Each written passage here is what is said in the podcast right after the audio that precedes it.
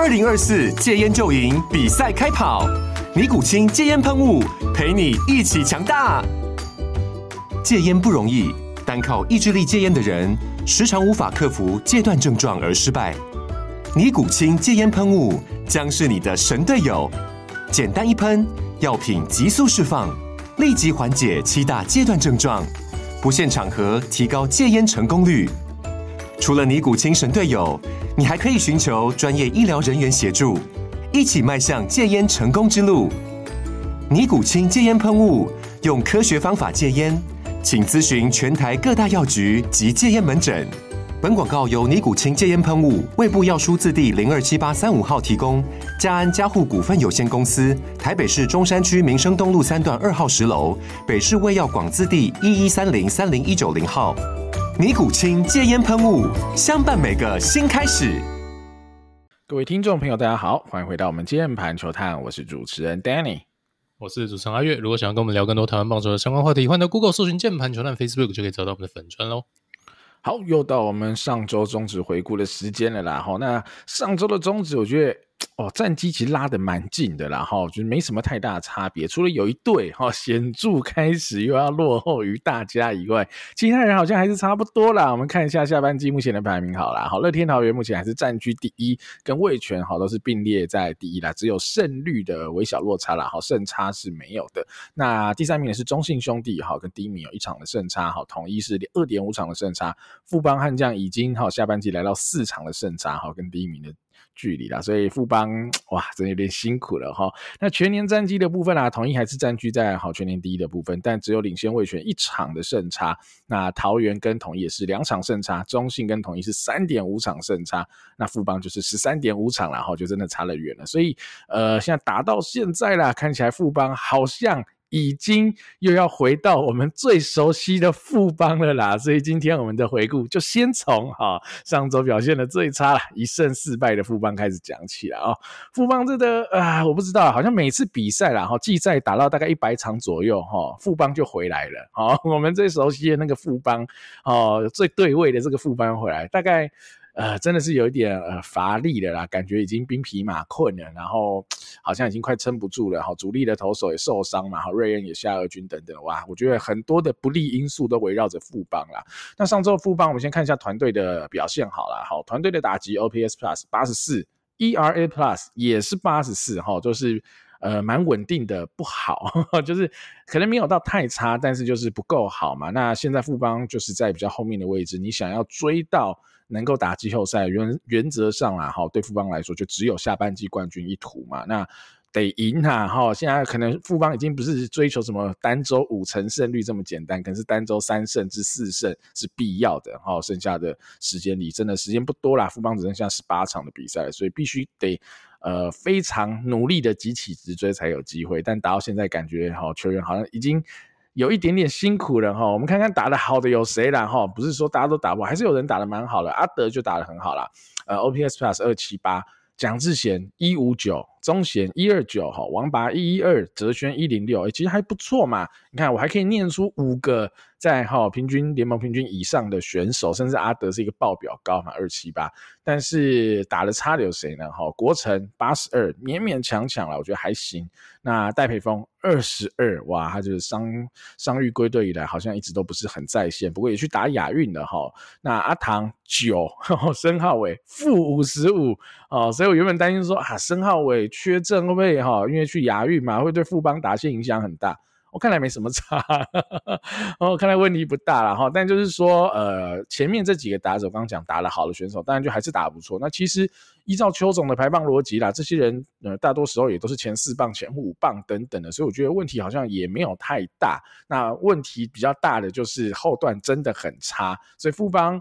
得分效率当然就没有那么好，那再加上哈，原本可能稍微比较好的是投手这一块啦，但上周的投手也不好，所以就一起都去了就对了哈。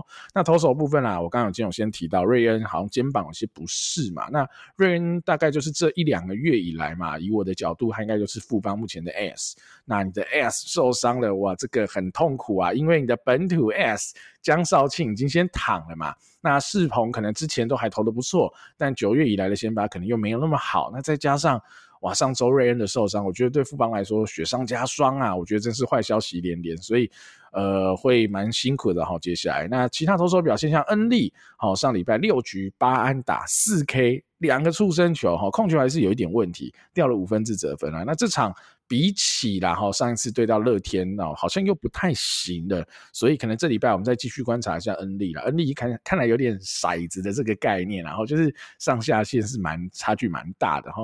那江国豪好，上周我觉得相对还行哈，虽然说五局六安打三 K 掉了三分，不过只有一个保送哦。对我来说，这个指标哈，就是一个保送，对江国豪来说是很有。很具意义的一个数字啊，因为我觉得江国豪前几次先发动不动就三个四个保送起跳哈，我觉得呢对他来说太辛苦了。我觉得这样虽然说哦也掉了三分，但我觉得是个好的迹象就是了哈。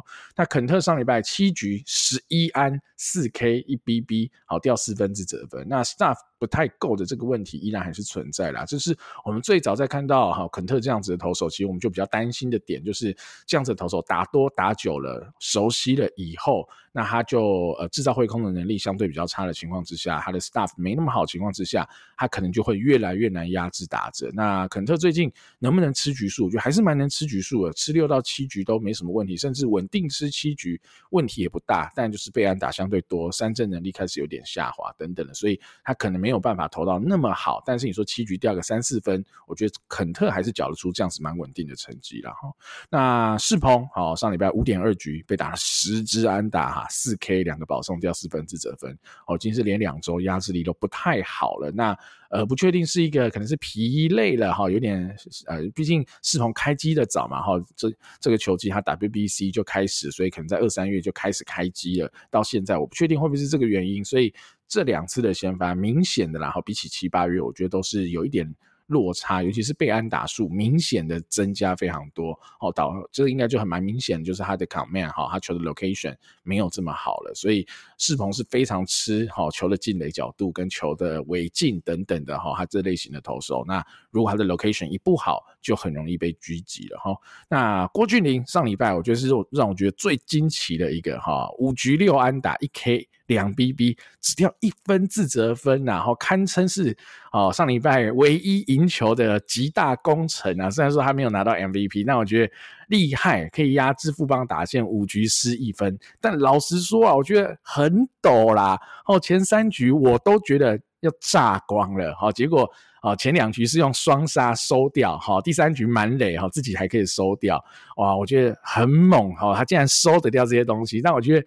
这就是夜路走都一定会碰到鬼啦哈，就是他的压制力还是相对有限哈。我老实说了，他目前已经不太具有这样的三振能力，那被安打数也压不太下来，他就只能去跟人家拼这种垒上有危机的时候，去制造一些滚地球的双杀啊，好等等的。那呃，这个难度说真的就高，我觉得说真的是比较高啦，所以。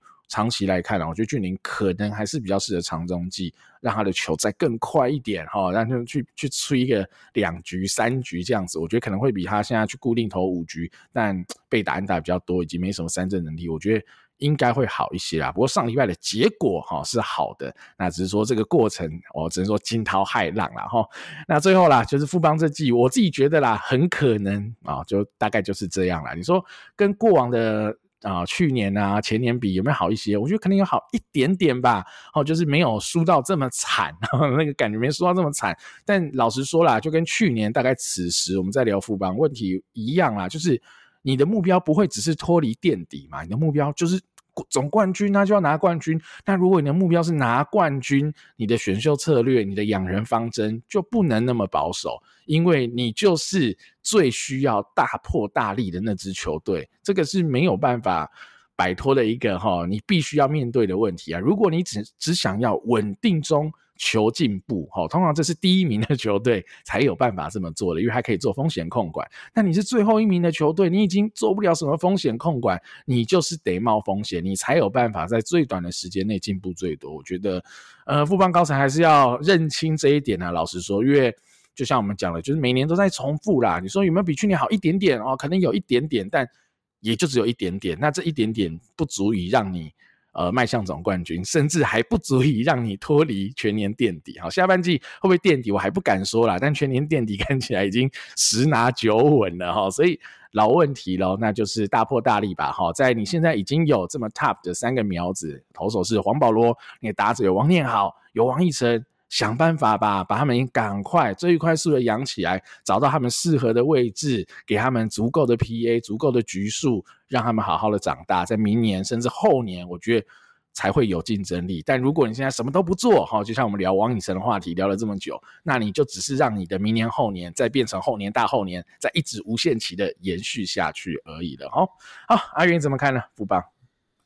这个就一语成谶嘛，因为上礼拜其实还没有被拉开的这么彻底。那呃，上周我就跟大家分享说，我现在最担心的是，好像还有机会嘛。然后 你这样还是继续拼，那拼完了，如果还是输了，那我们球季末还是会问一样问题嘛？那请问今年输的价值在哪？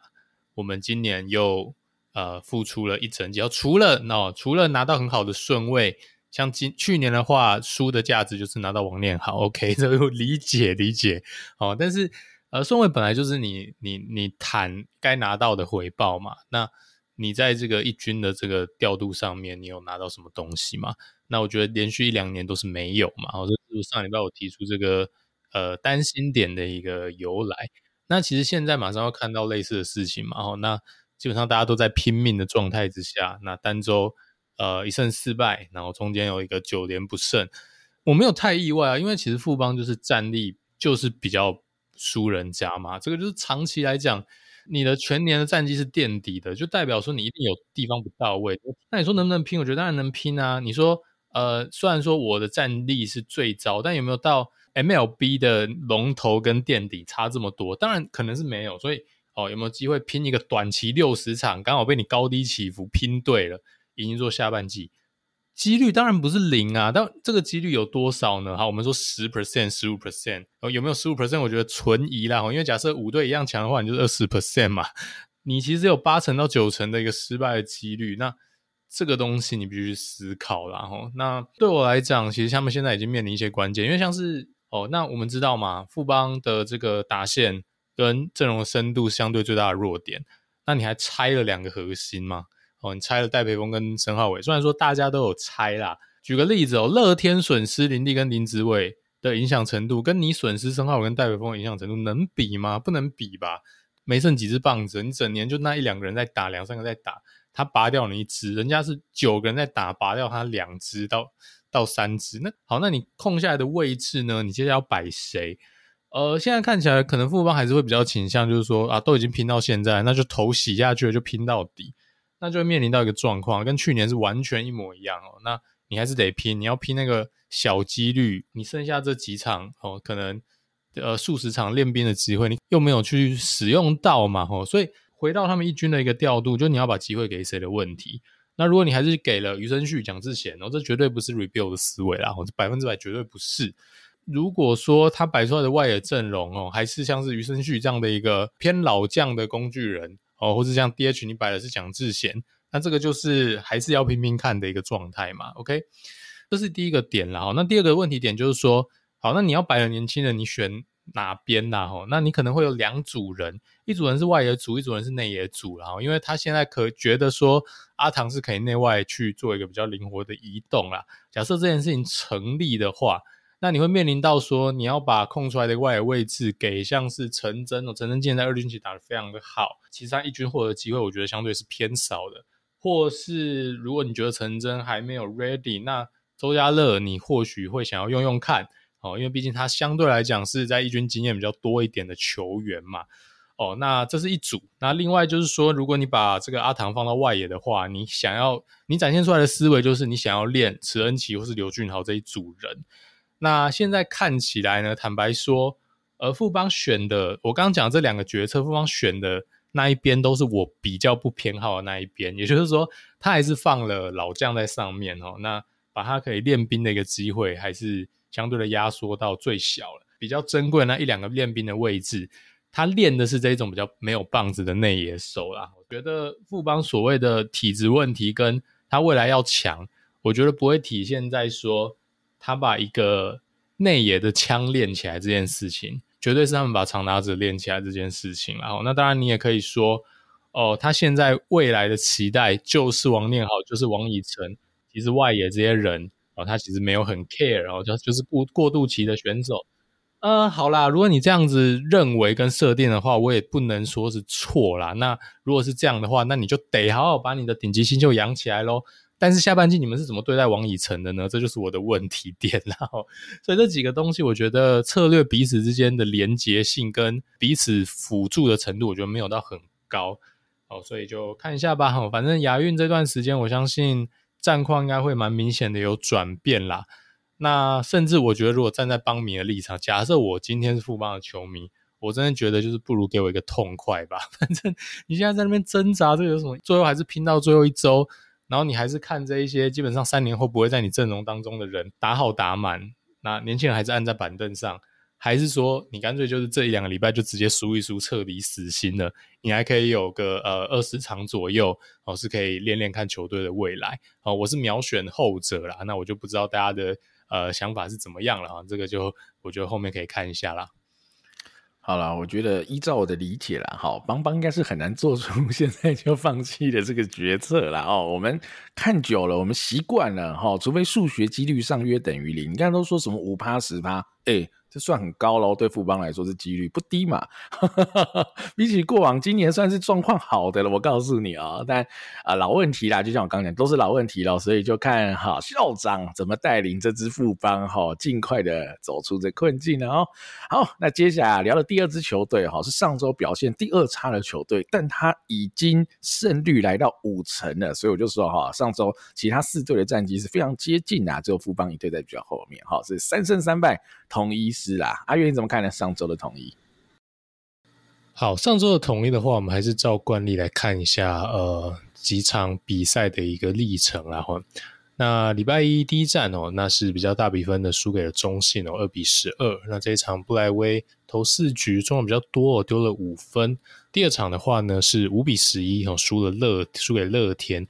那这一场的话，克维斯的状况当然也不是这么理想，然后那也是丢六局，失了五个自责分，所以连续两场的头都失掉比较多的一个分数。那后面的比赛呢，包括像是一拳打的再见安哦，险胜的富邦啊，这场是古林投的啦，古林五点二局丢了四分。那当然一拳再见安，大家讨论很多啦。那其实一拳上个礼拜的状况。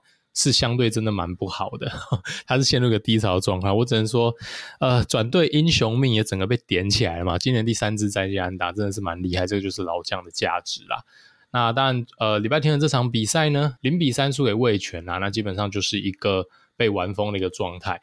那其实布莱威上礼拜是投了两场球啦，那我觉得状况来讲，其实他目前应该算是统一的 SP 里面相对最具球威的一个。哦，那只是说，嗯，我觉得可能在一些细微的控制上，并没有到非常到位啦。现在看起来，但可能也有一些运气的问题，所以他账面成绩，我觉得没有办法反映出他展现出来的一个球威哦。但我觉得他的一个直球跟变化球的一个搭配，基本上是可以杀打者的。所以我自己我自己的观点啦，还是会比较看好布莱威未来应该会持续的下修他的一个。呃，账面的一个 ERA 这些传统数据的一个表现。那上礼拜的话，其实 SP 的防御率总共是四点九三啊，单周的结算状况其实相对比较多啦。那克维斯的话，我们刚刚有提到了，我觉得控球的问题还是相对明显。过往他可能在一些关键的局数啊，他可以祭出一些三振啊，或是用他的 staff 来把自己救出来。但如果他的状况下滑到没有办法做到这件事情的时候，其实就会有点一泻千里的感觉。所以他基基本上这几场比赛其实都蛮没有办法避免大量失分的这件事情。那相对来讲就比较不看好他能带进季后赛了。那上周的牛棚其实统一来讲相对不稳啊，ERA 是破六的哦。那呃大家都失蛮多分数的，不管是郑军人也好啦。哦，不管是像是紫薇也好啦，当然他身体是有一些状况的哦，所以其实牛棚还是遇到了一样的一个问题啦哈。不过当然还是有好消息啦哈，我觉得有两个蛮明显的好消息哦。上周我们看到第一个当然是刘宇辰回归了哈，那我觉得看起来至少在 staff 上面是 OK 的啦，然后应该是呃身体并没有太大的状况。那当然一些细微的一个临场表现可能还是需要加强哦，可能这个稳定度还是需要一些时间找回来。但无论如何，绝对是呃统一非常非常需要他在这时候重新加入战局啦。那另外一个我比较关注的就是受秋啦，因为秋奥军大家知道。上半季是哦，这个表现非常非常的突出嘛。那下半季的话，就是开季是遇到了一个蛮明显的一个低潮。哦，我觉得这一两周，第一个可能是刻意的保护啦，那第二个可能是因为它真的太陡了，所以也不敢用的太频繁。那无论是哪一种啦，它的出赛频率应该是明显的，最近有稍微的下降。那我觉得结果呃，休息的结果算是明显的有差的。为什么呢？因为呃，不管是在速球的速度上面，还是说在一些变化球的控制位置，还有犀利的程度来讲，而或许还是没有办法回到上半季的一个巅峰的状态。但我觉得绝对是一个胜利组牛棚该有的一个表现。以受球上上礼拜的一些初赛来看，所以呃，这两个人如果能回到战局里面的话，我觉得当然对统一其实下半季一路以来都比较陡的牛棚是会有个蛮明显的缓解啊。这个我觉得是上半季一个。呃，应该说上周哦，一个还蛮关键的一个状况了。好，那我们来看一下攻击的部分啊。攻击的话，这个团队的 OPS Plus 上周其实打得不错，是一一五。那基本上这就也是为什么看起来其实投手失分相对比较多，但是上周还是能维持一个接近五成胜率这样的一个表现，其实就是打线发挥真的不错哦。而且他们其实这样子的一个。整条高于平均的打线是集中在一些人身上的哦，并不是一个无差别，大家都一百一、一百二，而是有一些人打得超好，而且这些人刚好就是你的前段棒次。那大家知道吗？哦，那这样子的一个分配的话，在棒球来讲，你的得分效率是会更高的，因为它的串联性是更好。那小黑啦，真的厉害哦！要长打有长打，要康铁有康铁啦，还是持续的把这个火烫的状况延续下去。但就是两百一的 OPS Plus 啦，小黑真的厉害。那另外就是我们讲的新外野三鬼嘛，吼，那另外两鬼哦，这个老鬼啦，哈，志杰跟杰线也都打了一百九。那另外陈崇廷上周也打得非常不错，上周基本上他就是呃，球的阿达里康泰都很好啦。哦，这三个人都打出了一百九的一个 OPS Plus，再加上黄永传，虽然说打数啊打席数可能没有这么的多哦，但是也打出了一个一七七哦，所以其实这五个人都是一个接近一百九、两百这样的一个 OPS Plus 哦，所以上周的打线呃统一的打线的一个得分效率，其实相对来讲就是非常的不错。那戴安、崇宇、靖凯跟义全这几个人相对是比较陷入低潮的啦齁。不过这我觉得还好啦，因为像是戴安跟靖凯本来现在在统一的队形里面就会是偏守备组。那义全跟陈崇宇确实哦是希望棒子有贡献的选手，但上周也低潮。不过这个我觉得就比较偏向是呃正常的一个起伏了啦。那统一的这个打线的得分效率基本上还是。非常大程度的要依靠外呃依靠外野这三个人，那所以只要这三个人可以打出这样子远高于平均的表现，我相信统一当周的战绩绝对不会差到哪里去了。OK，那当然亚运的话也对统一造成了一个蛮明显的影响啦。古林不用说了啦，我虽然说今年统一是呃也没有非常非常的倚重古林然后带来的局数哦，因为毕竟还是比较小心的在使用它。但毕竟古林就是可以提供相对稳定的一个先发啦，吼，至少他今年来讲不存在短局数被打爆的一个状况，真的太太太罕见了哦。所以古少了古林的状况，再加上现在可能羊头的状况没有到非常非常稳定的情况之下，那像是胡志伟这样的一个人就必须啊、跳出来了。那另外一个问题就是子豪啦。那虽然说我们常常在讲子豪今年的状况。真的呃比较令人失望，或是没有取得预期的一个突破，但毕竟他在三垒的攻防两端展现出来的均衡性，似乎一时之间好像也没有别人可以完全的替代哦。所以上礼拜的话，当然丙总也尝试了很多选项嘛。我们知道说尝试了何恒佑，OK。那尝试了潘杰凯，那但潘杰凯绝对是一个合理的选项嘛，因为毕竟过往的一个像去年，基本上他的也蛮多在三垒的出赛哦。不过马上守备端这几个人都有问题吧？OK，那像潘杰凯的话，就是飞球的问题，这大家多有讨论。然后那一个界外飞球没接到，也间接导致了那个呃那一那一局后来其实就被打成大局了啦。哦，那但也不见得说他接到那个球就一定会赢。但这个不管是在世界的层面，还是实际上的一个战况的层面，确实都呃影响蛮大的哦。那虽然说后来周末他有血池啦，然后 接了一球蛮困难的。那但郭富林或许也是一个选项，但其实呃郭富林的话一直以来就也是靠着棒子在贡献的选手嘛，所以如果你不满意其他这几个人的守备表现，那你应该也很难满意郭富林的守备表现。那他确实也下二军了，然后所以现在看起来，哎，换来换去，守来守去，试来试去，还是只有鸡哥哦，这这似乎是一个水到渠成的一个状况啦，那也是蛮可以想象的，因为鸡哥再怎么样。他就不会出太大的纰漏嘛，哈。那如果你说他跟年轻时期差异最多的是哪里？哦，我觉得当然是所谓的范围啦，哈，范围。那那稳定性一定有落差，因为毕竟人老了，你的运动能力绝对是第一个下降的。那但现在其实他守三垒，就是把他的这一个运动能力下降、守备范围缩短、呃缩小的这一个缺点，哦，尽可能的掩盖了嘛。哈，你如果说他现在要去站一个游击的轮替、二垒的轮替，我觉得确实对他来讲。是消耗的哦，但没有不能战。然后坦白讲，我觉得偶尔代班个一两场哦，或是比赛后段稍微代打一下，我觉得没有什么问题。但是他在三垒出赛，我觉得还是挺 OK 的，真的还是挺 OK 的，看起来没有太大的问题。然后，但你要跟年轻比哦，跟那个国家队的唯一解，那这是很难相比。然后，但是各自有一些大小缺点的这些学弟来比的话，我觉得是不是绰绰有余了？所以可能还是要靠基哥了。好啦，那我们来看一下统一下半季的这整体的一个数据的呃一个表现啦。首先是打线的部分，OPS Plus 是一零二啦，哈，那持续是排在第二的位置哦。第一大家知道是乐天嘛，所以其实下半季当然安可持续的低潮，一直在直棒的季赛都还没有走出来，但希望他亚运能走出来啦。不过当然像邱志成的一个异军突起，完全是可以弥补安可的产出，而且他账面数字上的产出，但全垒打不能相比。但如果你单纯论其他的一个攻击数据的话，它完全是可以哦，说是复制安可应该要有的表现的，所以看起来统一的打线其实正常啊，绝对不是问题的。那现在来讲的话，可能比较不稳定或是调整比较不到位，值得费心的地方反倒是投手的部分啊，因为下半季的话，如果你看传统的 ERA Plus，它是只有八十九，然后这个是一个妥妥的垫底的一个状况，林总也蛮好啦，这个就是统一的状况啦。那 Danny 怎么看呢？上礼拜的统一，好了，我就来聊聊哈比较新人的部分。好了，我对这块比较有兴趣啦，因为那子豪去打亚运嘛，我想何恒又要上来了。对，上来我想说，好吧，这次总该他有时间好好的表现，至少保底两个礼拜嘛，对不对？子豪还提前下二军等等。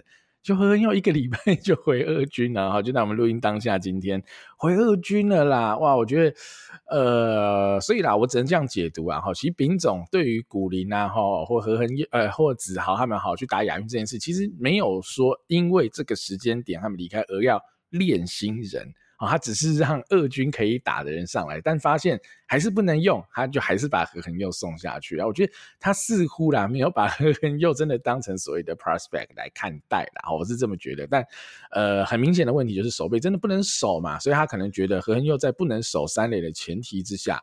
他一军用不到，好，他就送他回去了，然后，所以我觉得这就是何恒佑我一直担心的点啊，也是他我觉得在什么农场排名哈一直拉不起来的一个很大的关键。即便他目前的 contact 可能已经算是屠杀二军了，但是他始终找不到一个好的位置可以在一军做贡献，那这就是最尴尬的地方了哈。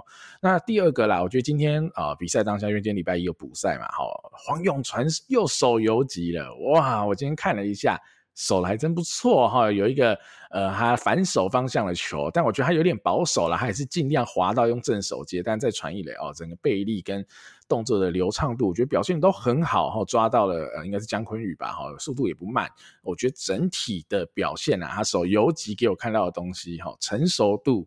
或许哦，先说或许成熟度可能比 林靖凯再好一点，我觉得哦，黄永传感觉起来相对，我觉得很多东西是更流畅一点点。但当然，靖凯的有可能在游击的天花板是来得更高，但靖凯才第一年正式转游击啊，所以这样比当然不太准哈，可能要多看几年才知道。只是说黄永传如果打得起来哈，阿月一两个礼拜前有提过这件事，如果黄永传打得起来。那有趣咯吼，所以到时候威胁靖凯游击的首先到来的，搞不好不是林弘贤，搞不好 是黄永传哈。如果黄永传最近都打得不错，而且今天的比赛也有安打，打得也不差等等的，哇，真的可以最后啦哈，比如说以明年来讲，打个 OPS Plus 比较多一百就好了哈，不多就是一百。靖凯如果只能打七十，哇，那搞不好二游的 先发会是重庭跟。黄永传啊，哦，我说是有这种可能存在的，所以蛮有趣的，可以再看看哈。因为林弘贤，你说明年要直接上来打一军，我觉得几率还是蛮低的啦。好，林弘贤呃还是蛮瘦的哈，还是蛮小的一只，我觉得他还需要一点时间再多长一些肉啊，让他的打击更有一些期待感，打出一些东西来。虽然他现在在二军的手背，我觉得已经蛮香的了哈，那个手背范围哈，动作流畅度真的是香，但。呃，林弘贤不急，我觉得他相对是不急的选手，所以黄永川哈，我们当初就说了他是比较有可能今年下半季就可以用哦。我觉得现在大饼用的蛮 开心的，所以后续我们再看看吧。黄永川我觉得算是有一点跌破眼镜，反而比想象中更好哈。比起他在高中最后一个 U 十八打的内容的话，哦，最近的表现真的不错。好，那我就继续再看下去喽。好，那接下来轮到是上周哈，有三队都是三胜两败了哈，我就先讲这一队上周话题之队啊，味全龙上周三胜两败嘛哈，那讲到话题，一定就是讲凯威嘛哈，林凯威的这个话题，那呃这个讨论我觉得已经讨论到，我觉得差不多已经告一段落了啦哈，已经差不多结束了，但我可以简单讲一下我的想法啦哈，我觉得当然啦，整个逻辑上我觉得味全是没有问题的嘛，他就是一切都。按照规定，而且这个按照规定是不是他自己说了算嘛？是真的，好棒协也就是这样子，所以呃舍弃掉了林凯威，然后补了新的人吴念庭进来等等，所以一切我觉得真的是没有什么大问题了。那我觉得只是一个球迷情感上或者是哈理解上会造成几个冲突啊，心理上的冲突点嘛。好，第一个就是八月底嘛，凯威刚受伤的时候，依照叶总的发言啊，老实说那时候我也是这个感受。叶总的发言让人家的想象是凯威。应该赶不上亚运了，他的这个伤赶不上亚运了。好，那时候我都还不确定，所以哈会不会换人或者什么时候时间点换人的时候，那时候我看叶总他是说啊，可能至少要休两三个礼拜，加上后续复原的期间，然后看来应该是要九月底之类的了哈。所以那时候我是觉得哦，凯威可能赶不上亚运了哈，高几率赶不上。所以当凯威能够哈相对叫做快速回归，我觉得球迷一定会觉得有点傻眼嘛。所以我觉得我是完全能理解了哈。但我觉得龙迷但是很开心这件事，这我也完全理解。其实如果是龙迷的立场，那绝对是开心到不行，因为凯威就是你最重要的牛棚战力，提早回归，何乐而不为？这完全没有问题。我觉得这个立场，双方立场不一样，所以我都完全能理解双方会想些什么，或是在意些什么。但是以其他四队球迷的立场，大家会觉得，诶，有种被骗的感觉嘛？因为我觉得这题呀、已经不是什么单纯役男哈这种列管，然后你没去打的这个问题而已了。我觉得这个问题比较哈，我自己归纳起来比较像是目前就是职棒各队嘛哈，五队原本都要出人，那味全本来就已经出最少人嘛，只出凯威一个，结果凯威还没去，好，然后再加上所谓这种役男的问题，因为有人说嘛哈这。我先说啊，林凯，我觉得绝对不是什么炸伤哈，不是那种假装伤，绝对不是哈，我觉得太不合理。因为炸伤的话，他自己先躺了三个礼拜没意义。但现在可能大家在讨论的不是说哈，躺三个礼拜赚两个礼拜这样没有意义，但是他是躺三个礼拜可赚回亚运的这些时间哦，所以这已经有一点复杂了，老说有点复杂。但我觉得是说，呃，其他四队都有派人哈，味全派的少了，还没去，我自己觉得这才是球迷。会有比较大反弹声浪的关键哈，比如说我我换个比方哦，假设今天是统一哦，统一出三个人嘛，假设真的有一个因伤没去哈，古林哈就说因伤不能去哈，怎么样的有一点不舒服。老实说，我觉得各家球迷可能就摸摸鼻子吧，我自己觉得，因为他就真的出比较多，他真的就一个没去，好像过得去吧哈，所以我觉得是这种多重的因素情感的交织之下啦，才会让这件事我觉得有点延上了。好，不过我觉得，呃，事已至此啊，就差不多已经算是落幕了啦。大概就是这样。那最后只是看说凯威到底哪一天正式登陆一军。但我想依照叶总啦，哦，哦这几天的发言哈，凯威也投完一次 Live BP 了。那我觉得高几率啦，哈、哦，这礼拜应该就会上来了。我们到时候再看看了哈。好，那回到哈、哦、上周味全的这个回顾啦，哈、哦，投打两端啊，打者的部分 OPS Plus 七十五哈，真的比较不好，但投手一五八。哇，那我只能说还是很味全的一周啦，哈，靠着投手来 carry 打者的部分。那表现好的打者有谁呢？哈，巩冠哦，上周非常恐怖啦，已经率先的轰出联盟第二十轰了。那时候阿富十九轰的时候，巩冠我不知道才几轰，十四、十五，甚至我不知道更少。巩冠真的轰到爆裂，然后这两个月狂轰猛炸。上周 OPS Plus 三零九啊，哇，我觉得巩冠真的是呃继国辉之后啊，我觉得近几年继国辉之后，Raw Power 可能就是中值最好的那一个了哈，我觉得毋庸置疑。那大师兄上礼拜也打得不错，二一四的 OPS Plus。蒋少宏打了一七七哦，然后呃李凯威打了一三六哈，但讲到这大概就没了哈。魏全 我觉得每次都是差不多的情况，就是好的打者就是很顶的好啦，大概也就都是这几个人哦。但蒋少宏是比较少出现在好的这边，但大概就是几个人，但坏的就蛮坏的。比如说上礼拜拿到蛮多机会的石翔宇好了哈，四十六的 OPS Plus，张振宇四十五，好刘基宏三十，哦马斯克负二，天哥负二。平接 负一百啊，十三之零啊，所以啊，这就是蛮痛苦。就是拼接这种负一百，还打了十三个打数哦，好，十三支零是打数，它总共是十五个 PA 哦，还有一些牺牲打等等的，哇，真的是很痛苦。但你说天哥负二，我觉得可以，我接受。哦，因为天哥基本上，我觉得他已经接掉了，又又接回一场胜利哦。对富邦那场王拔打到一个左中外也非常深远的飞球，天哥那球真的很夸张啦，我觉得真是很夸张。虽然他有说哈，因为火哥有家门站位要靠后一点，所以其实打出去他蛮有信心接到，但。我自己觉得那球真的是蛮夸张，真的是有难度，就要撞墙了。然后他也可以脚去踹那个墙，有点缓冲，然后就飞过去把这球接掉。我觉得根本上帝来了，直接把这场比赛从输接成赢啊，又来了。我觉得这已经不知道是这季呃天哥第几次，啊至少印象中两三次是最少最少，然后有类似这样子的表现。我觉得呃天哥现在有点。把哈这守备技能点到更满，然后稳定度点到更好，但有点牺牲打击了。然后目前打击真的比较不给力一些些，好，我觉得天哥可能打击要想办法再找回手感啊，尤其是如果魏选要拼季后赛。好，我觉得天哥就会是很重要的一支棒子嘛，因为你说巩冠目前都打得很好，凯威也都很好，那刘基宏也偶有佳作，反而是天哥哈，过往两年可能相对打得好的选手，他今年掉下来的比较多，那天哥就是后续要再观察了哈。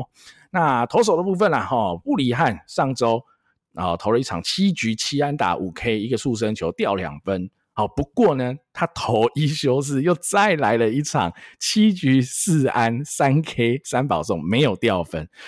过分呐、啊！我觉得魏全怎么每周都来一个羊头，这样跟你投一休四，然后。尤其投一球是后面那场还投的比前面好，真的有够 bug 的啦。然后他上礼拜这样子十四局只掉两分，真的狂到爆炸。那也难怪嘛哈。我上我说上周味全的 E.R. plus 是一五八，起来有字，然后那奇隆就没有那么好啦。哈。五局六安打两 K 一个速生球掉三分自责分。那我已经大概讲了一个多月，奇隆大概就是这样了啦。我觉得这大概就是这样，每一周大概就是这样了哈。那若曦上礼拜投的，我觉得就没有那么好了哈。二点一局两安打五 K，但三振还是很多，两个保送一个自责分，然后保送当然多了一点，但我觉得我自己看他这三局的投球，第三局没投完，然后但第一局可能有到一五四，好，第二局可能一五一，好，第三局一四七一四八，我觉得蛮明显的，他每一局的球速是慢慢有往下，球路的控制力也是有一些下滑，所以嗯，我不确定。若曦在上一次的投球有没有遇到一些什么困难哈？这我就不知道。后续或许然后赛后我看看也没看到特别的报道，所以我不太确定。但只我当下在看，好，比起在更上一次对到乐天。投得很好嘛，四呃四局的十二上十二下，我觉得那是有落差的啦，所以不确定他有没有不舒服，好，那就再看看他下一次投一休十的时候有没有其他的反馈，或者如果正常投一休十，那应该就没有什么大问题了哈。那最后是刚龙了哈，刚龙上礼拜投了一个六点二局八安打两 K 一 BB，然后掉三分自责分，那其实刚龙也是持续的走这种投一休四的概念啦哈，那我觉得刚龙就是。呃，状态就有一些下滑了啦。老实说，我觉得他可能就没有办法哈，连续投一休四还维持了这么好的一个能力。但至少他还是有把失分控制在三分，所以我觉得还是刚龙厉害厉害的地方，就是啊、有时候被打八九十安打，他还是可以只是个三分，让球队还是保持有机会赢球的状况嘛。所以我觉得，呃，这就是魏权厉害的地方啊。那。呃，这也是反思到嘛，我们上礼拜聊到哈，我们在聊恰总要全轮值投一休四，以及叶总这种比较哈，相对起来比较间歇性的投一休四，我觉得还是有一点差别啦。不过最近啊，我感觉啦哈，叶总看到恰哥这样被催了哈，他感觉哈，布里汉跟刚龙也要催下去哈，已经开始连连投一休四了，但。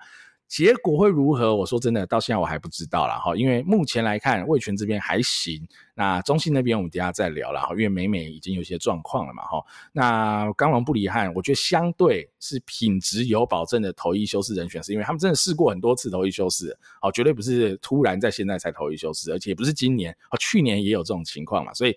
可能啦，我觉得那种风险是稍微低一些啦。那我们就后续再看看了。我只是觉得现在的味全就稳扎稳打，基本应该就够了。然后靠着他这种赢球方程式持续下去，维持每周这种五成或是略高于五成的胜率，稳稳的守在全年前三。我觉得对味全来说，应该是一个最好的方式啊，进到季后赛了哈。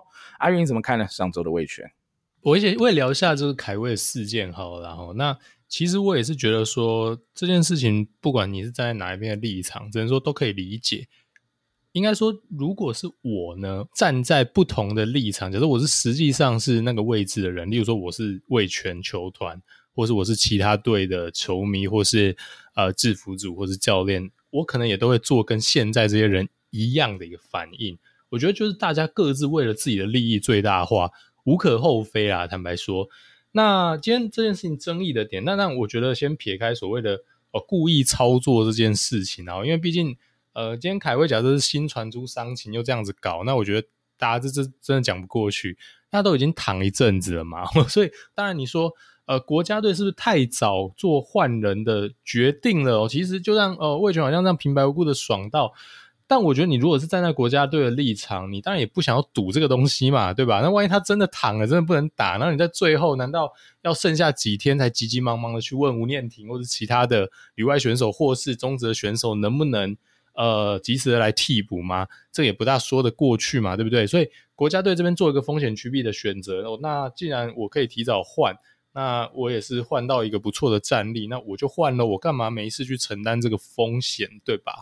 那这件事情我觉得当然呃也没有什么太大的问题，那只是今天很刚好，然后就他提早复出哦。那那当初如果说这个所谓的他复出的时间表是不是设定的有问题呢？那你当然我觉得可以这样做理解，然后就是说呃一开始有没有这一个呃把他的伤势或者说把他可能的。这个回归的时间是讲的哦，比较保守，其实是有机会更早回归。这我相信，当然可能有这样的状况啊。但今天你回到站在国家队的立场，我们应该去赌这个东西吗？还是说我们应该就直接，既然有选手在伤兵名单里面，我们是不是只要他有机会是哦亚运当下是没有办法回归的，我们还是先做一个人员上的替换？我觉得是完全没有问题的。那尤其叶总这一次，他是做了一个就是呃选择没有让他。太多的一个复健赛，然后就直接拉上一军，因为他是牛棚，相对来讲比较有这样玩的空间，所以又会压缩了这个他回到一军贡献的时间啊。所以我只能说，呃，各方哦各自为了自己的利益都可以理解，但是呃有没有必要在这个风口浪尖之上哦是比较高调的去对外宣布说哦凯威现在已经好了，我不复健赛就直接把他拉上来，这个你站在别的球团还有别的。这个球队的球迷的立场一定觉得超级不公平，一定觉得心里很不平衡嘛。因为就像刚刚 Danny 的分析，我觉得所谓的大家出几个人这件事情，我完全可以理解啊。因为球迷一定有情绪嘛，每那谁不是为了自己的球队？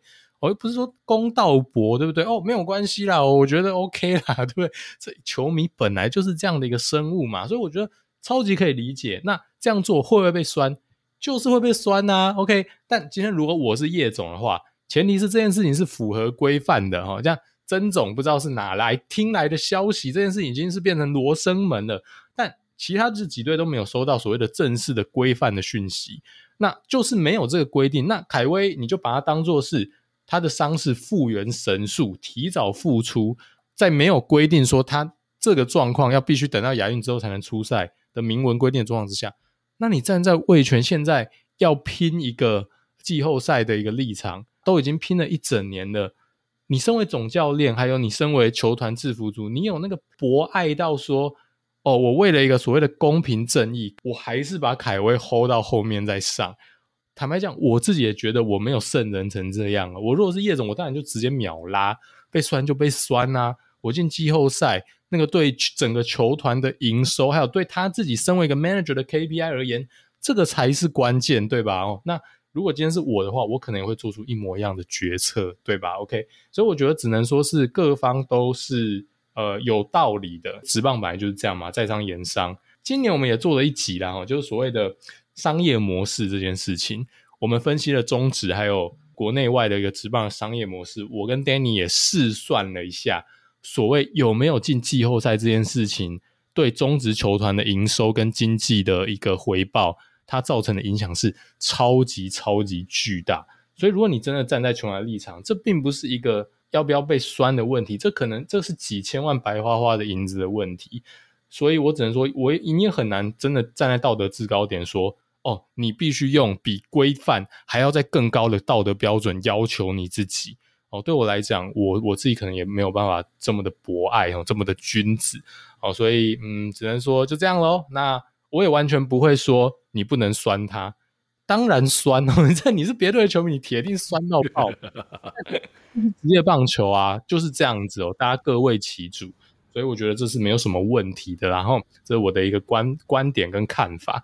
那另外，我必须大力的称赞味全的中线的守备员，我觉得今年真的进步太多了。我如果要指名道姓的话，就是天哥跟张振宇。那天哥呃有多么的优秀，我觉得不用再多提，因为过往他有点神经刀。他的上限超级高，他可以缴出六星、七星、八星，完全是大联盟等级的美技。他会出现一些不知道在干嘛的判断，但我觉得他今年这种所谓的不知道在干嘛，所谓他的下限部分非常大程度的被改善哦，所以他现在的话基本上保留他的上限。你看刚撞墙的那一球，我觉得好看在哪里？他就是不要命啊！我觉得天哥接那球就是不要命。一般的外手啦，我觉得正常的状况下，一般是个人类你。到墙边的时候，你一定会减速啦，因为真的撞上去，那个真的不是开玩笑。有非常多的外野手因为这样子受了，可能影响球技，甚至影响生涯的大伤，所在多有。天哥完全没有任何减速，因为那球根本不允许你做任何的减速。他的第一步，他的判断，他的采取的路径，跟他最后的这个接球的一个方式，真的都太完美。我觉得那球真的。太漂亮了，真的是完全是世界顶级的一个美技表现。那我必须提张振宇啊，我觉得张振宇上周真的是低调强哦，他有好多好多好多球，我觉得都处理的超级漂亮，有一点点姜坤宇给我的那种感觉出来哦。大家不要误会了，千万不要断章取义，我没有说他比姜坤宇好，我觉得姜坤宇绝对毋庸置疑的还是中职当今的第一游击。但我的意思是说。张振宇过往我们比较诟病的事情，就当然他的稳定性。但是其实你想想看，张振宇已经多久没有发生这种夸张的失误了？真的已经蛮长的一段时间了。所以当他的传统数据，所谓的守备率表现都已经能提升到九成七、九成八的时候，他本来就拥有那种非常好的球感，跟那一种很远距离的扑球、滑接、传球，他这些 tool 都非常非常的到位。那我觉得张振宇进步最多的地方是。他所谓的 decision making 就是做决策的这一端哦。那过往的话，常常会觉得说，诶，莫名其妙怎么会这样子去接这些球？但上周有一些很困难的球，或是你可能觉得没有那么困难，但就是在那种有点你边缘。举例来说，一些高弹跳，或是一些弹跳比较尴尬的位置，这种球，我觉得才是真正考验内野手真的很困难的地方哦。这过往我们也多多少少都有在跟大家聊，我自己的观点是这样子。因为你那一种海豚跳那种，其实就是你就是扑出去哦，没有什么好选择的，你没有别的接法。但是在一些比较尴尬的边缘的球，你有很多种接法，你有很多种决策，不同的树状图岔路给你给你选的时候，这个真的考验一个内野手的一个判断能力。我觉得张振宇很多的弹跳，那种尴尬的弹跳、区前呃的这个决策，上礼拜都做得很漂亮、很到位。那当然，他还有一些就是也是蛮夸张的一些扑球啦、传球啦，哦，那个区前的这种跑传啊，还有一些比较尴尬的这种队友的传球的一些弥补跟处理，我觉得都超漂亮的。我自己是内野手，所以我对于这种呃内野手这种所谓的时而不滑的部分，我觉得真的都会很欣赏。那当然，张振宇绝对也有哦所谓的很滑的那一面哦，所以对我来讲。现在张振宇在游击的手背真的是非常非常的舒服，他的进步太明显了。所以，呃，你的游击手跟你的中外野手本来就是拥有很高的一个上限，但是也有很低的下限。但在今年，他们两个同时都把手背端的下限给大大幅度的提升了。他们把稳定性也提升起来的时候，这一组中线组合哦，天哥、张振宇跟李凯威，我觉得毋庸置疑啦，绝对是联盟最顶尖、最顶尖。那这个是我看味全的比赛，我觉得最最最期待的一点，也是我觉得现在观赏性最高的一点啊，所以哦，真的是很喜欢这一组中线组合。好了，最后那个啦，哈，凯威事件，我再做一个最后的小补充啊。其实我不知道当初棒协跟联盟啊是怎么谈每一队要出几个选手嘛，因为其实名单公布，我是有一点吓一跳，诶，各队竟然不均等，而且是有一对三个，有一对一个，我觉得蛮怪的哈。那当然，我觉得台湾有一个呃，就比较没办法的事情，就是有所谓的哈列管，那你列管的选手你就是要招，所以。可能会导致每一队的不均等啊，我只能这么解释哈，这是第一个点，所以我觉得这可能有一点可能啊，哈，有一点没办法先讲，但统一好像也不是三个都是列管选手就是，所以我是有点 question mark，到底 棒协跟联盟是怎么谈的哈？但第二个点呢、啊，就是棒协如果要补征招哈，在林凯威不能打的前提之下，我觉得哈，依照联盟或是其他四队立场哈，应该是要。味全补一个选手，对啊，其实就叫陈冠伟去补，就不会有任何问题啊。那你林凯威回来投就回来投，因为 陈冠伟还是要去嘛。那只是在那个当下，我先说我不知道啊，只是说在那个当下哈，你如果这样做，很可能是味全有可能在亚运期间同时损失陈冠伟加林凯威就是了啦。哈，不过我觉得逻辑上一个萝卜一个坑的前提，因为大家都是受国家征召嘛，以职业队如果。联盟是一个公道组哈，要要求一个相对公平。那原本的扣打，假设统一上半季冠军，所以统一扣打多哦。味全新球队所以扣打少，我先随便这样假设。那即便是这样，我觉得凯威的那个扣打还是该由味全的选手去补啊。甚至你都补了野手吴念体嘛，你也可以补天哥啊，你也可以补李凯威啊，不是意思差不多吗？好，所以我觉得这个就有有关单位的人肯定要去思考一下，因为这样子做就会比较合逻辑，就可以大幅度减少。后续再发生类似争议的事件，哦，就是了哈。小小建议啦哈。那接下来聊的这一队不是别队啦，哦，就是开枪的那队啦，哦，乐天桃园，然后龙猫已经不是公车了啦，上礼拜开战车出来撞啊，蛮凶的。我第一次看到曾总这么凶，你知道吗？他平常对待比赛、对待选手，看他都一脸和气、没脾气，然后调度感觉。不太 不太 OK，我第一次看到他那么认真在干搞一件事情，但他可能不是用干搞，他那么认真在争取。哦，我觉得为了他的选手，因为林立嘛，疑似也是有一些脑震荡的情况，那也不确定现在是不是百分之百能够比赛哈的一个状况。其实我觉得他是争取选手的权益以及球队的权益嘛，就像我刚刚讲到的，因为这对于职棒的五队哈来看的话，味全如果这样对其他四队似乎是有一些不公平存在，完全可以理解这个点。所以我我先讲哦，我无论曾总现在讲的是一个默契还是一个什么样的东西，他把这件事讲出来，我看起来啊，其他队也没有。要认真否认，好，他们只是说没有接收到正式的消息，但也没有人认真否认说绝无此事嘛，对吧？好，所以诶，好像就不知道这诶蛮有趣的，我只能说蛮有趣的，但我不知道好实际的情况是怎样，但感觉曾总也不可能。瞎鸡巴乱说嘛，应该也是其来有自啦，只是那个到底来源来自于哪，我就真的不确定了哈。但我觉得曾总上礼拜做的，其实我觉得完全没问题，就是一个总教练该做的工作，为了球队，为了选手来争取他的权益，就像是我觉得叶总就是该坦这坡。我觉得阿月刚讲的没错，就是叶总做这个决定完全正确，但我觉得叶总以及魏全的团队也一定要认清一件事，就是。一定会被酸，被酸是非常正常的。当你做这个决定，你不可能两全其美，又要战绩好，又要球迷支持。我说他对的球迷支持，不可能啦，这件事没有办法，不能那么贪心，所以你得认的。你做这个决定，就是要就是要啊啊、呃呃，在这个风浪头上，就是要挨骂，这没办法，就是这样子啦。哈，所以我觉得龙猫做这件事，我觉得蛮屌的。所以我跟你讲，本周我真的就是。绝不酸龙猫，绝不酸曾总，OK 吧？哈，因为长期听的听众应该也知道，我们的节目里我说酸龙猫，龙猫如果只算第二，谁敢说第一？对不对？了不起校长第一啦，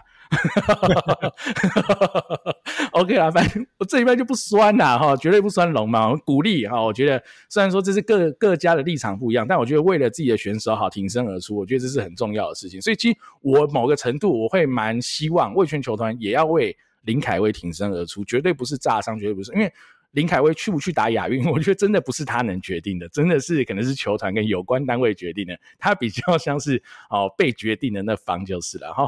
好了，回到乐天的这一块了哈，上周的表现如何啦？上周团队的打击哈，OPS Plus 一二二。ERA Plus 一一八，哈，我觉得相当 OK 的一周啦。以乐天来说，打击依旧维持水准，那投手有平均以上的表现，对乐天来说就是赚到了。然后，那打得好的人呢？阿莹啊，真的强哈，这个请了个假，对不对？好去陪产，哇，回来以后还是打得很好，而且哈，second 啊，后后续搞不打更好，恐怖。上礼拜要打一个三一四的 OPS Plus，哇，下半季真的是。没有人能挡得住好梁家荣。你说小黑很猛，没错，哇，阿莹也很猛啊，这两个人真的都很猛啊。吼，那小胖上礼拜虽然 PA 数比较少，但还是打得不错哦，打了二三五的 OPS Plus 啊，只打七个 PA，所以我觉得这点呐、啊，我一直是想要讲，就是我觉得小胖要多打啦。你不能说廖健富卡小胖没有这种问题，小胖一个礼拜蹲个最少也可以蹲个两场吧，我觉得一到两场应该是没有问题的，所以。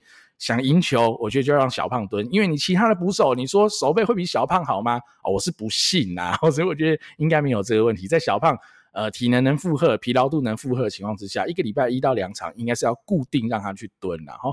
那阿飞上礼拜打一七五的 OPS Plus 哈，阿飞也是很有趣，他整季的 OPS Plus 已经即将要摸到平均了，已经来到九十八了，甚至上礼拜某一场我看的时候，他摸到一零一了哈，只是到周末打完又掉下来一点点。那整个下半季呢是一三七的 OPS Plus，所以。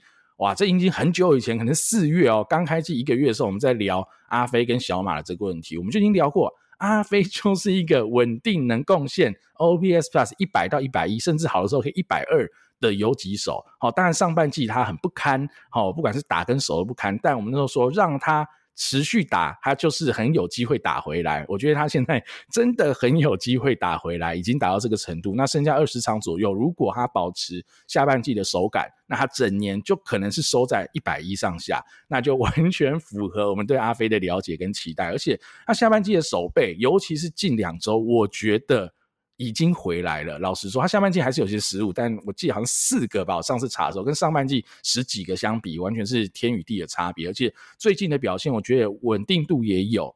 该扑的难度的球，我觉得也都有好，但是你说断棒被干扰，我觉得那种非战之罪，我就不讨论了哈。所以我觉得整体来说，阿飞我觉得差不多啦，已经九十趴甚至九十五趴回归了，长打全垒打也都开始能打出来了。我觉得对呃想要打季后赛的乐天来说，阿飞真的太重要了哈。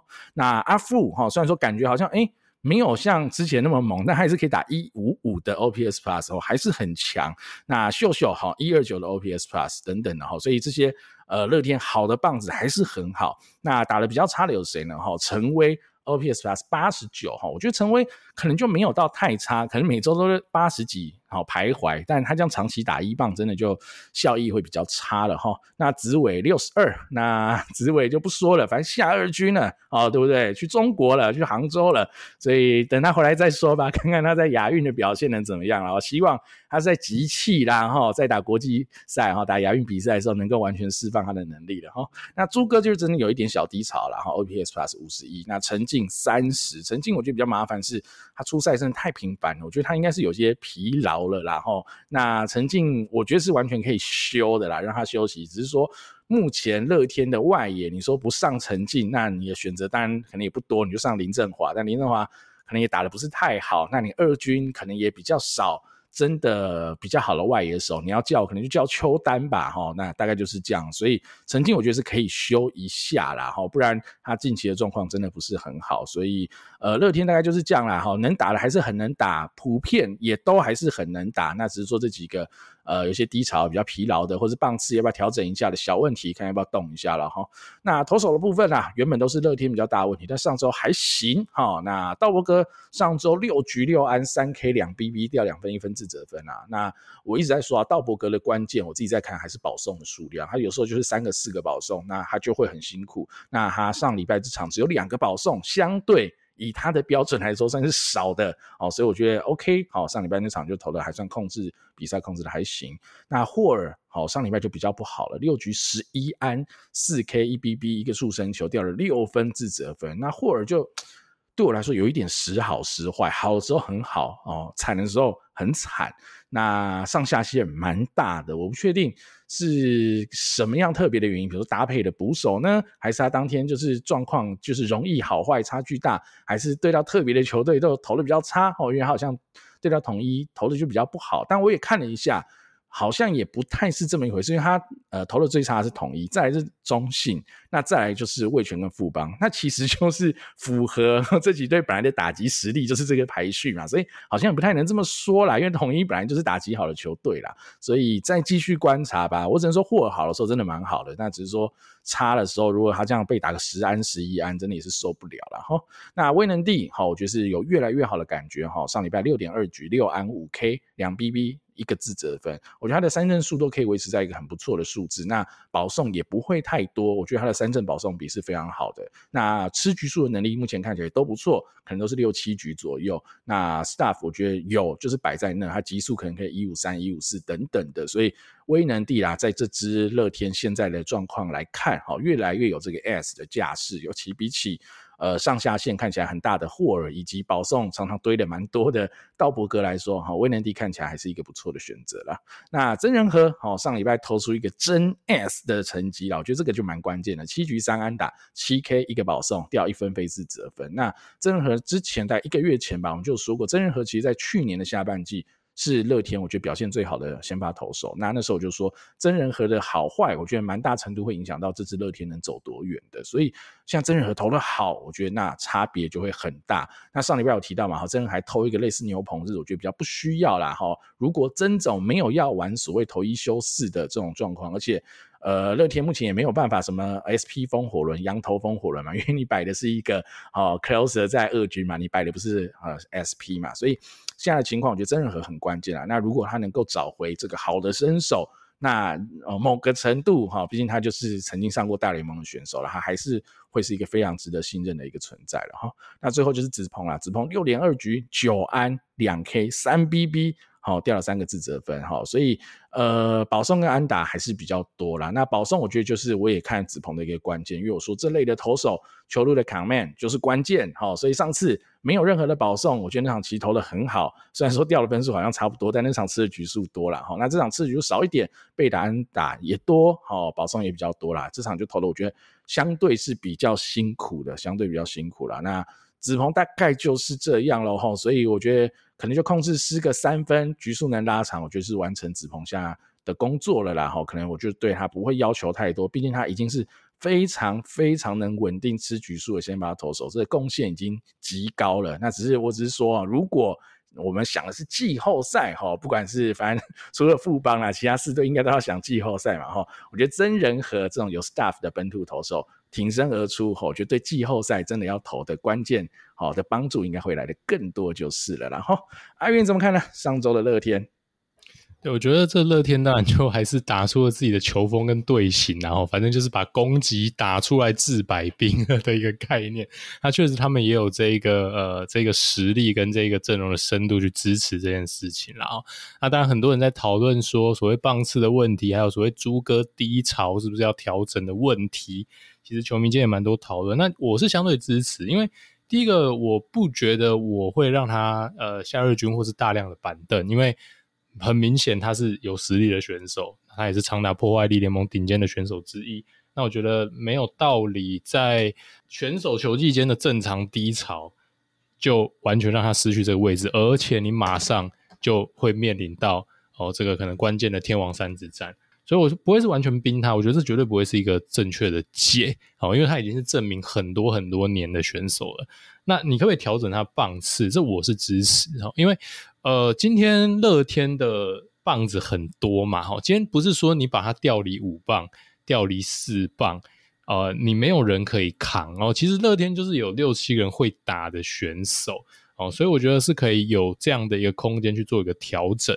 哦，只要他还是能在这个打线的后半段去慢慢的调整，哦，说不定球也会更好打嘛，说不定面临的那个球赛的这个 scenario 的张力也不会那么高嘛，这些都有助调整，所以我自己是觉得我会这样子看这件事情，然后所谓主力打者陷入低潮的时候，你要不要去比较激进的哦去控制他的上场这件事情。好，那呃，我们聊一下子伟好了啦。有一个新闻啦，大家有在讨论啊，就是这个吴思贤吴总啦，亚运的总教练说，哦，子伟有可能在亚运要蹲呐，哦，那个时候我觉得有点标题杀人呐，因为我一开始会看到笑出来，因为大家如果老听众知道，我们年初在讨论经典赛的时候，在讨论捕手要放谁的时候，我曾经开玩笑，然后说那捕手们放林子伟，这才叫真正的火力最大化，然后。结果发现这个吴思贤总教练好，是不是有一样的想法？我再点进去看，其实哦，很 make sense 啊，哈，因为他的意思就是说，如果万不得已今天有状况的时候，哦，他会让子伟哦是一个三号捕手这样的概念哦，如果有状况，他是可以顶一下的。诶，那如果这样讲的话，我觉得就完全是合理啊。所以我是就觉得有一点，呃，这个新闻的标题有一点标题杀人啊，有一点那个点击诱饵啦。我觉得这样子，大家觉得比较有噱头，比较容易点。那这件事完全合理啦，因为亚运毕竟是二十四人呐，那你二十四人的状态之下，其实完全不支持你要放三个捕手，因为你的三号捕手几乎基本哦，除非真的很不幸啦，哦，有一些选手伤病，不然你绝对不会用到。那你就让一个人哦，那你就不像说职棒对不对？你职棒可以摆二十七个人、二十八个人，你就可以像某些球队一样带三个捕手在一军，然后后面两个都不用嘛，哦，是这样子。对啊，那二十四个人真的没有办法这样子。搞哦，所以呃，点进去看吴总这个发言跟这个所谓的提早规划，我觉得 OK 啊，没有什么问题的。今天你也不见得要两个捕手都受伤才会用到嘛。假设今天某位捕手受伤了，哦，举例啦哈，但这完全纯举例，我希望不要发生。假设林家正今天身体不舒服，那换裴只剩裴峰，那裴峰大家知道今年呃今年的状态是打击的状态比较没有那么出色。今天金牌金牌战打到后面的一个关键的。呃，垒上有人的一个 case，换裴峰，你现在把它换掉，你后面两局没捕手，你要不要换嘛？哦，如果你是落后状态，你当然还是得拼啊，不然就直接输到底了。那这时候你有没有这一个所谓的野手可以上来挡一下？很关键啦，哈，我觉得他讲的是这种非不得已的情境，那我觉得是 OK 的，而且你先跟选手沟通，先让他有个心理准备，在这种很极端、很极端。各种天不时、哦人不利、人不和的状态之下，我可能会需要用到你的这个技能，让选手有个心理准备，而不是发生的时候才哈急急忙忙的要去做这个准备。我觉得绝对是好的，倒也不是说他要分一些时间，真的就去牛棚蹲捕哈，分一些练习的时间，就是去磨练他的捕手技能。我觉得绝对不是这个意思啦，所以我觉得这个想的还蛮周到的。哦，那当然希望啊，我希望是不要用到。好，那你紫伟这个啊，我是觉得我反而是换个方向思考哈。我觉得 其实目前曾总没有很爱用小宋，然后但我这个礼拜绝对不酸他，我觉得 OK 的，我觉得完全尊重他个人意志跟决定哈。每个人都有自己的想法的自由空间，OK。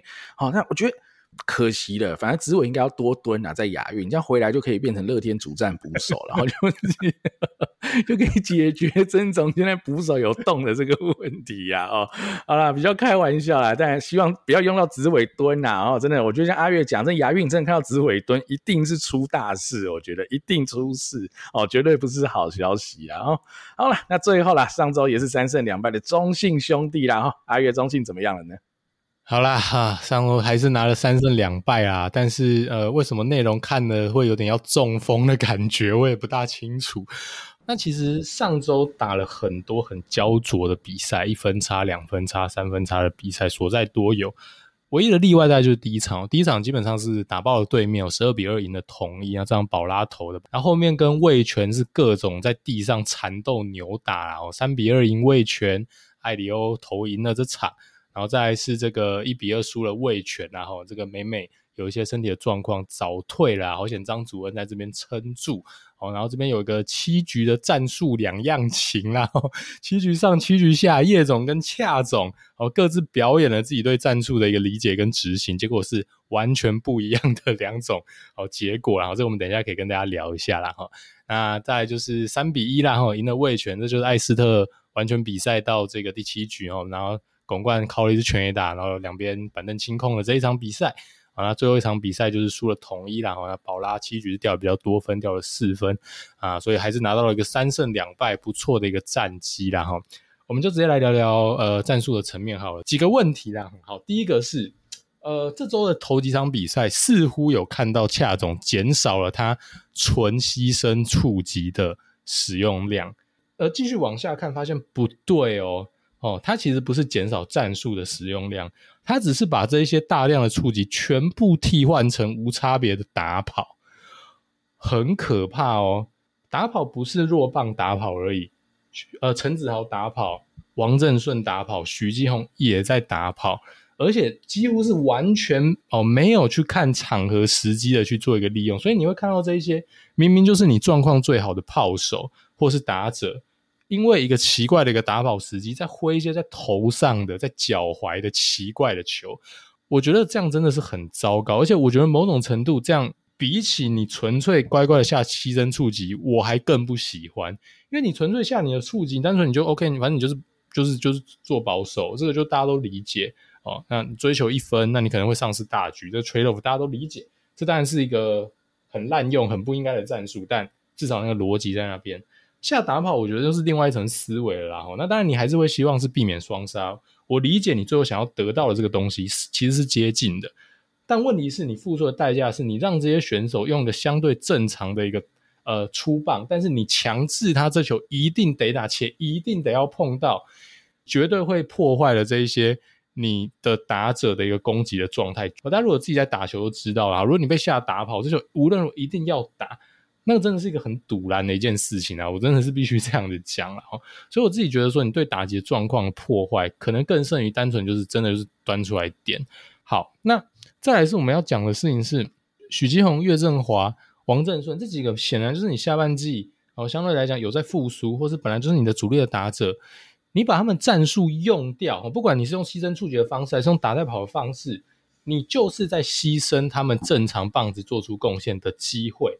好，那你机会做给谁呢？今天如果你是一个无差别打线，你九棒那一棒比一棒强，我倒也就算了。问题是屡屡的看到哦，他们这些五六棒的打者，然后做完之后哦，可能哦上去了，然后打带跑勉强也被你碰到了，然后你就留了一个空间让对方闪。下一棒，然后最后又轮到高宇杰了。前面做这个战术，我觉得你就应该要设想到，其实对方会经过一番操作，最后是高宇杰掌握了这一个关键打席啦。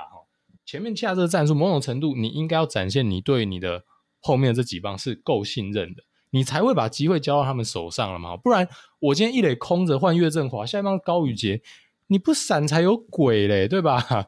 OK，所以。今天你下次战术，你就必须想到这一个后面可能会发生的状况。好，结果你信任高宇杰吗？你当然不信任嘛。你信任我还真的反而怕嘞。所以你当然又不信任，那你又要去做一些很呃很保守或是很所谓的积极抢分的战术，双盗垒也好啦，哦，这个强迫取分也好，反正就是这系列的战术。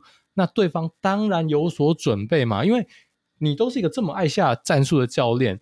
状况再好都没有办法逃离你下战术的毒手，怎么可能会相信你会不下战术给高宇杰呢？那你当然被识破的几率就高嘛。所以那天看到说我们刚刚讲的一比二对味全这场比赛绝对有所准备，然后你双道垒执行的也很不到位嘛，最后就死在本垒。虽然说阿坤最后还跑到差点 save，但基本上那个那个 play，我相信没有全世界没有几个人相信恰总是让高宇杰自由攻击的。OK，那当然不确定你是下哪种战术，但对方绝对头不是有所准备，那你当然会大大的降低你战术的成功率啦。就算我们去不去要求，呃，不去所谓的针对你战术下太多的这一点，你光是这一点被人家预期到，其实你战术的初衷就已经丧失了。那我觉得这也可以。呃，解释为什么你的牺牲触击哈，我们今天就不讲打跑这种复杂的，为什么你纯牺牲触击的失败率体感上就比别的球队更高？因为全世界都知道你就是真的会点，你的中心棒是都在点，你的三棒在点，你的二棒在点，你的五棒在点，你换到八九棒不点我随便你啦，根本不可能不点呐。那你的内野手当然可以做出非常极端的。哦、呃，针对所谓牺牲触及的布阵，那你当然就更容易的在垒上哦、就死前面那个跑者哦，就这个，尤其是在强迫进垒的状态嘛，这个本来就是一个预期。你战术越是出其不意，你越哦、容易成功，这个就是这么简单。但你如果战术运用的已经滥用到这个程度的话，你所谓的出其不意这个点会完全消失，因为傻子都知道你要干嘛。OK。那这是一个很严重的问题啦。那另外就是一个，我自己是觉得看到快要吐血了，我就觉得这很闹。然后比赛的前段可能是你整条打线最慢的，然后最老的跑者就是周董周思齐在一垒，球速是良好球，无论是下半季哦，下半季他的一个 OPS Plus 是一百六一百七，还是说单周哈，他单周的一个 OPS Plus 也是最烫的，高达一百八的王正顺哦，你的王牌打者，你的头牌打者在上面打，你给我下打跑，你一旦挥空。就是双杀，再来了，这是你的头牌打者，你你为什么要下打跑去破坏他好好的自由攻击的一个机会呢？因为这就是你的头牌打者啊！你今天对高宇杰这样子下哦，我还真的就觉得算了。你对王正顺下的点到底是什么？因为打跑就是一个强迫他要打到球，这就是唯一的要求。你完全会牺牲了他所谓的哦，他他眼睛再好哦，再会判断所谓的好坏球。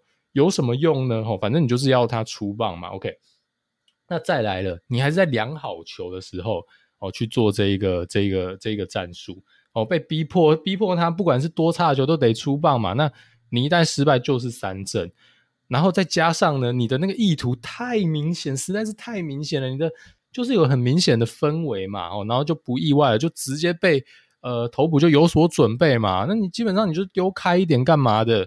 哦，也甚至不用做一个真正的 pitch out 啦，哈，我觉得都不用做到真所谓真正的 pitch out，他丢开一点，或者说他丢个比较刁钻一点的位置，让你比较不好出棒，其实你就是非常非常容易战术失败。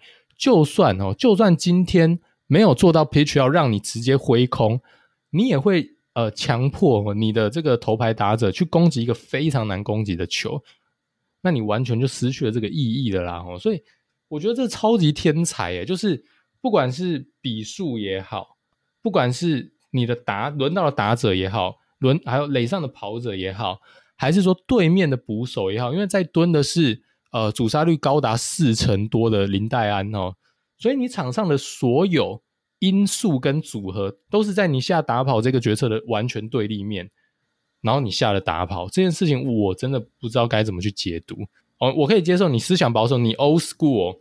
OK，你不敢承担风险，然后你的所谓的棒球思维停留在五十年前、三十年前，Fine，那是一种哲学，我们的哲学不同。但是刚刚的这个 case，我觉得已经不是哲学问题了，这是逻辑跟分析能力不具备的问题。这我觉得是现在最最最严重的。然后这件事情，我觉得它也会巧妙的影响到你所谓投一休四跟。投手非常吃紧的这一点，因为你永远在追求这种一两分，你完全放弃了所谓大局的可能性。大家不要忘记了这件事情的一个副作用跟延伸效果是什么？就是你会打一堆低比分的比赛哦，你因为你自己放弃了把对方打爆的这个机会嘛，你一定会打很多低比分的比赛，然后靠牛棚、靠后段的这种赢。但问题是你现在牛棚疲累不堪，而且你又同时执行投一休四，所以你的牛棚跟先发投手又更累。然后你又做这一种所谓的呃放弃大局的一个战术，你就会把所有人都超爆。所以小黑连三日出赛嘛，因为没办法，因为我我当然可以理解中信教练团会为这一个所谓的比较激进的牛棚使用去做个辩护啊，我就三场都有机会赢啊，啊三场都一分差两分差，哇，干姆花德，利五花德啊，你就是不要做战术那么保守，你的这一条打线，你的 ISO ISOP 是呃下半届联盟第二，你的 OPS Plus。你当然可以去期待一周有一场哦，你的打线是拉开，可以让你的牛棚去做一个休息哦。但是呃，对我来讲，中心中心兄弟教练团是自己放弃了这个机会。然后呃，如果你要这样打的话，我自己觉得你不用付你的好打者那么高的薪水啊，因为你付他们那么多钱是他们会打，然后你给他们够多的样本数，他们会打出来高于平均的回报给你嘛。这就是为什么他们领那么多钱的原因嘛。那你真的不用给他们那么多钱啊，因为你在场上你。不是让他们做最擅擅长的事情啊！你让他们去做这一些莫名其妙的打跑跟触点哦。王振顺可以好好的一年贡献你三百个打席、四百个打席，很有品质。你硬是要弄到他只有两百五十个打席、两百八十个打席的贡献，那你干嘛给他那么多钱？哦，莫名其妙嘛。OK，好啦，这以上就是战术的这个发牢骚了，还是有点不吐不快。那我们还是来看一下了哈，那个投打的一些数据。首先，上周的先发投手的 ERA 是三点七七啦。那目前投一休四，我只能说羊投还撑得住，真的是必须好好的感谢哦，艾斯特跟艾里呃艾里欧这双爱哦，真的是很 bug。而且牛棚状态其实只掉一分呐，所以呃牛棚的 ERA 是不到一的。那当然，刚刚讲了小黑连三天登板，真的很超啦，所以呃这个真的是要好好的去控管一下，因为其实。呃，其他的投手我觉得上周的表现也不错，所以在一些比较低张力的比赛，或者说落后的比赛，是不是要把你的胜利组牛棚用的这么紧绷？哦，我觉得这是确实是呃中信兄弟的教练团可以好好思考一下的一件事情。那么看一下打线，然后那攻击的层面的话，单周团队的 OPS Plus 是九十六，还 OK 啦，我大概平均线稍微低一点点。那刚刚讲了啦，最烫的就是正顺啦，所以我也是这么呃不能理解跟这么觉得疑惑的点就在这边。正顺打了一个一七九嘛，哈。那周董是打一七八哦，那文杰跟江妹都打了一个一百一到一百二哦，这两个人基本上都还算是稳定啦哈。呃，威晨虽然说被骂得很惨，那我也觉得确实如此啦。但上周表现其实还行啦吼，那是一个高于平均的一百零五的 OPS Plus。那上周包括子豪啊、阿坤啊、岳地还有小高都明显的在平均线以下。那基宏跟刚回归的岳东华是一个比较落赛，就只能好好的让他们去做一个调整了。那我觉得这个阿坤跟岳东华的回归哈，当然是大利多啦。这一条二游绝对在守备端哦，就算他们打击完全没有贡献，在守备端绝对也是一个非常稳定的存在。那下半季的话，整体来讲，中信兄弟 OPS Plus 还是来到了一百啦哈。然后我刚刚讲的纯长打率有来到第二，所以真的不知道在怕什么，因为你真的不需要用这么保守的一个策略，因为你其实真的是有棒子的。而且是有长打的，下半季的长打是有回来的，真的没有必要哈做出这么奇怪的一个呃一个战略的一个思维啦。那 ERA Plus 的话是九十八哦，接近联盟平均了。不过这很妙啦，因为中间三队二三四名哦，现在几乎是完全一致的。那我上礼拜有提到过，中间兄弟有个蛮有趣的现象，就他们的 FIP 是很低的。OK，FIP 其实是领先全联盟的，但 ERA 没有显示出来这样的一个好表现。那呃，如果是照这个趋势的话，会期待他们的传统数据 ERA 会逐步的下降。那确实，然后上呃上礼拜的表现呃是有让他们的 ERA 逐渐的往 FIP 靠拢哦。所以呃，现在我觉得还是老话一句啦，上周我们也做出，应该说这一两周我们都做出一样的一个结论：当你找到了这个羊头的组合的时候。其实你的投手应该哦不会是太大问题，但后后面会不会因为体能的关系而崩盘，或者说郑浩均去打亚运的关系，那你剩下像于谦这样的一个选手没办法顶上来，这确实是一些问题。但以现在数据看起来，真的不会是你投打两端有哪一边特别的失衡哦，真的就是你在战术上送掉了太多机会哦，我觉得才是现在中信兄弟面临到最大的敌人跟风险。然后，Danny 怎么看呢？好，那这个阿月在战术方面，我觉得讲了很多了，我觉得完完全赞同啦。这我们已经讲了好久了，但呃，就一而再再而三的发生了。甚至啦，我从一个球员的角度来看哈，球员应该会觉得不如触及比较好，因为做这么多打跑，你绝对是让我的打击成绩往下滑。我年底谈薪很辛苦啊，你知道吗？完全 同意，没错。对啊，对啊，所以这个东西就是嗯，没有真的没有意义啊，真的觉得没有意义。而且有一个东西，我觉得可以跟大家分享一下，呃，或许中信。球团虽然应该是不会听啊，但是他们该去这样思考，就是尤其是前段战了哈，你多得分跟只拿一两分最大的差异是什么？如果你的领先在前段能够拉开，那他们在中间，你的对手会派出来的选手的牛棚就会是可能是败处或者是比较差的投手，就不会是胜利组的牛棚。那你那场赢的几率就会大幅提升，因为你后半段能够得分的机会、能够得分的几率哦，期望值。都是往上的嘛，好，所以我觉得这是一个很基本或是很根本的思维，就是你一定要想办法能够先在前半段打下大局，会大大大的提升你这场的胜率。这绝对不会只是哦三分、两分、一分差或五分差的这种概念而已，而是。当你领先两分跟领先五分四分的时候，对方一定是派不一样的投手出来对付你了，哈，所以这个东西我觉得他们一定要去思考。如果你永远前段战只能赢一两分，你可能每一场都要吃到人家胜利组牛棚啊，你有需要这么抗压吗？对吧？哦，所以这得去思考啦。那有趣的点是什么啦？然后我跟你讲，因为这个棒次哦，刚刚阿月比较多琢磨是在战术嘛，我回来最后啊补充一个棒次，我。讲了一个月嘛，就是关于比如可能也不止一个月，可能讲一整季，反正讲好久了。王威成打第一棒的这件事啊，我最近有一个新的体悟，好，当然我没有认真去统计这个数据资料，一个体感，好，我发现中信在一人出局以后，反而比较容易得分，能得大量的分数，好，因为当然就是跟战术有很大的关系，因为一人出局以后上垒了，诶，没办法做什么战术了，所以这时候球员打得特别好。老实说我，我我不确定这件事的真伪，但。